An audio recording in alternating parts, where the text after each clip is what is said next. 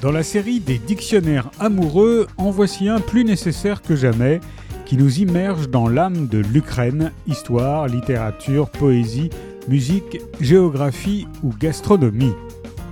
Je suis né à Kiev, mon père, mort pendant la Seconde Guerre mondiale, portait l'uniforme soviétique, comme près de 7 millions de soldats ukrainiens. Violoniste, professeur au Conservatoire national supérieur de Kiev, j'ai reçu à Moscou les conseils du meilleur des hommes, un des rares violonistes dont les Français connaissent le nom, David Oistrakh, né en Ukraine où il a étudié et commencé sa carrière. Dans l'après-guerre, ma mère, qui avait été chanteuse à l'Opéra de Kiev, voulut me faire apprendre le français. À quoi cela lui servira-t-il lui demandait-on. Personne ne pouvait alors quitter l'Union soviétique. J'aimerais aujourd'hui raconter aux Français pourquoi notre identité n'est pas une invention de Maïdan et pourquoi les Ukrainiens tenaces, têtus, courageux, à l'image du boxeur Klitschko, montagne des rings qu'aucun coup ne parvenait à ébranler, font envers et contre tout et depuis si longtemps le choix de l'Europe et de la démocratie.